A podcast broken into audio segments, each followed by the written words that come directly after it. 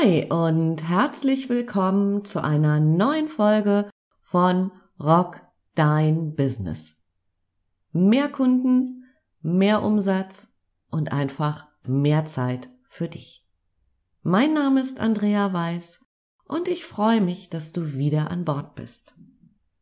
In einer der letzten Folgen habe ich schon einmal darüber gesprochen, warum ein Nein zu einem Kunden, einem Auftrag, bei dem der Preis für dich nicht stimmig ist, oder zu einem Projekt, mit dem du dich nicht wohlfühlst, immer ein Ja zu dir ist. Nur dieses Nein zu einem Projekt erfordert Mut. Gerade auch im Business, wenn es vielleicht mal nicht so gut läuft und du nicht gerade auf Rosen gebettet bist, wie eine liebe Freundin von mir das immer so charmant formuliert. Lass uns noch ein bisschen in die Tiefe gehen. Welche Gründe könnte es denn für die Ja-Sageritis geben? Im privaten Bereich kann da sicherlich die Angst stehen, vielleicht nicht gemocht zu werden, als egoistisch und herzlos zu gelten, das Bedürfnis, gebraucht zu werden und auch nicht unwesentlich die Angst vor negativen Konsequenzen. Letzteres kann im Business ein Punkt sein, manche Kröte vermeintlich schlucken zu müssen. Nach dem Entwicklungspsychologen Jürgen Frick von der Pädagogischen Hochschule in Zürich haben viele Probleme ihre Ursache darin, dass Menschen in ihrer Lebensgeschichte bestimmte Werte gelernt haben. Dass sie brav sein müssen, perfekt oder nur geliebt werden, wenn sie tun, was man ihnen sagt. Wer von klein auf gelernt hat, dass ein Nein mit negativen Konsequenzen verbunden ist, tut sich deutlich schwerer, einen Wunsch abzuschlagen, als derjenige, dessen Grenzen immer akzeptiert werden. Mach dir also erst einmal klar, welchen Preis du zahlst, wenn du Ja sagst obwohl dein Bauch schon längst weiß, dass ein Nein hier richtig wäre. Wie viel Kraft und Nerven es dich kosten könnte, wenn du beispielsweise mit den falschen Kunden arbeitest. Und welchen Schaden dein Selbstwert nehmen könnte, wenn du für einen viel zu geringen Preis arbeitest. Bestimmt kennst du den Spruch lieber den Spatz in der Hand als die Taube auf dem Dach. Und so nehmen wir manchmal den Spatz in unserer Hand und tun uns dabei nicht wirklich etwas Gutes. Lass mich das mal an einem Beispiel festmachen. Du bekommst ein Angebot für ein Projekt und du hast tief in dir drin schon dieses Gefühl, oh yeah, das wird mit Schwierigkeiten behaftet sein, weil möglicherweise der Kunde auch ein bisschen schwierig ist. Aber du nimmst halt diesen Spatz und du kalkulierst gut, gibst ein bisschen schon an Zeit drauf, weil du ja schon dieses Gefühl hast. Und es kommt, wie es kommen muss. Das Projekt läuft völlig aus dem Ruder.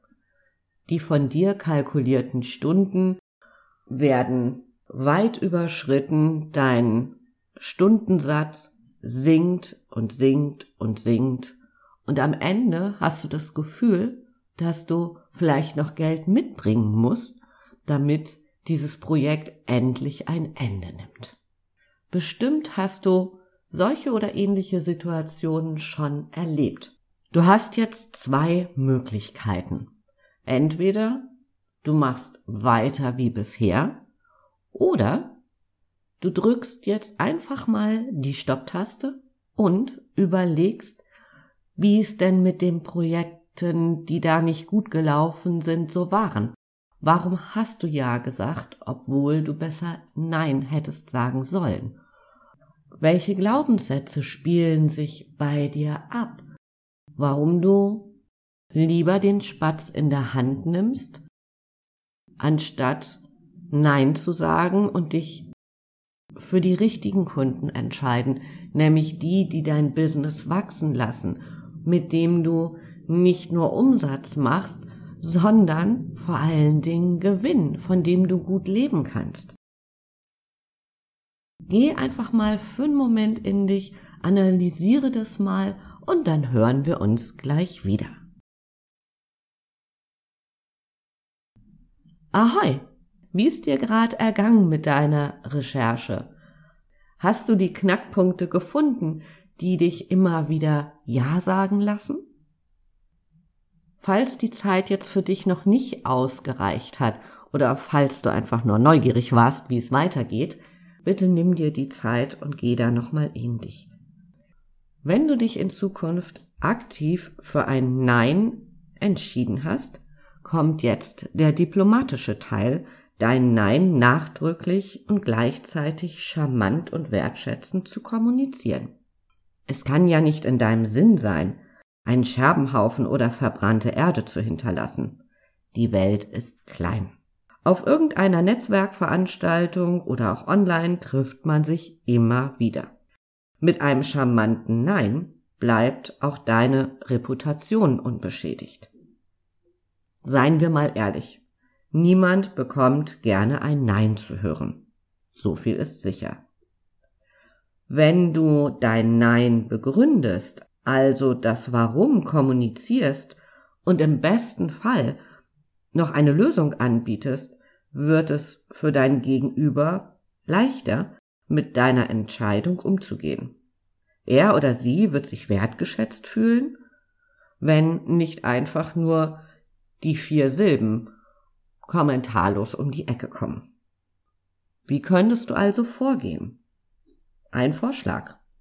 Herzlichen Dank für Ihre Anfrage. In dem vorgeschlagenen Projekt fühle ich mich nicht wirklich zu Hause, so dass ich kein optimales Ergebnis werde liefern können, wie es mein Anspruch ist. Alternativ könntest du auch sagen, herzlichen Dank für Ihre Anfrage.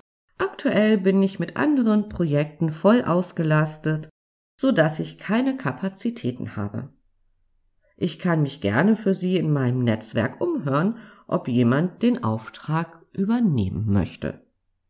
Bestimmt fallen dir noch weitere Varianten ein, letztendlich muss das Wording auch zu dir passen. Das sind wirklich nur zwei Vorschläge, aber mit denen kannst du arbeiten, wie du zukünftig deine Begründung für das Nein wertschätzend kommunizieren kannst. Lass mich noch mal kurz zusammenfassen. Ein Nein ist immer auch ein Ja zu dir. Schau bitte genau hin, was dein Bauchgefühl zu dem Nein bewegt. Ist es der Mensch, der Preis oder das Projekt? Versuche einmal deine Glaubenssätze zum Thema Nein herauszukristallisieren. Woher kommt dein Unbehagen mit dem Nein? Und als letzter Punkt, lerne charmant und wertschätzend Nein zu sagen.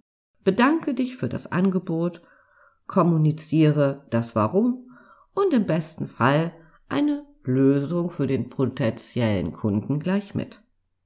Lass mich gerne teilhaben an deinen Erfahrungen. Für heute sage ich Tschüss von der Elbe, deine Andrea, bleib gesund und rock dein Business.